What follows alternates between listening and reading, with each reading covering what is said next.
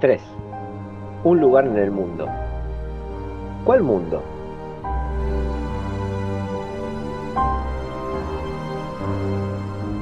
...3.1... La bipolaridad de la posguerra.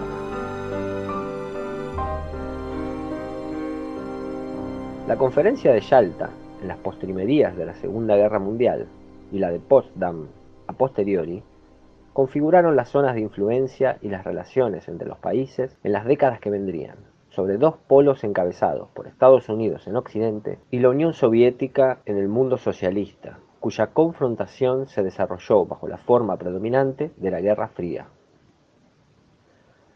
Como correlato ideológico de tal partición, dos doctrinas de aspiración universalista signan cada polo, el liberalismo y el marxismo.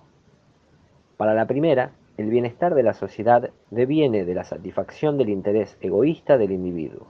En la otra, de la subordinación de la singularidad de cada miembro al colectivo, aunque en la economía política ambas expresiones convergen en la teoría objetiva del valor, o teoría del valor trabajo, considerando que el valor de un bien o servicio está determinado por la cantidad de trabajo socialmente necesario para producirlo. Por lo tanto, el desarrollo y el desempeño de los entramados productivos en los propios territorios es una de las claves tanto del bienestar posible de sus poblaciones como del poderío económico, político y militar de cada país y transitivamente del bloque en el que reviste.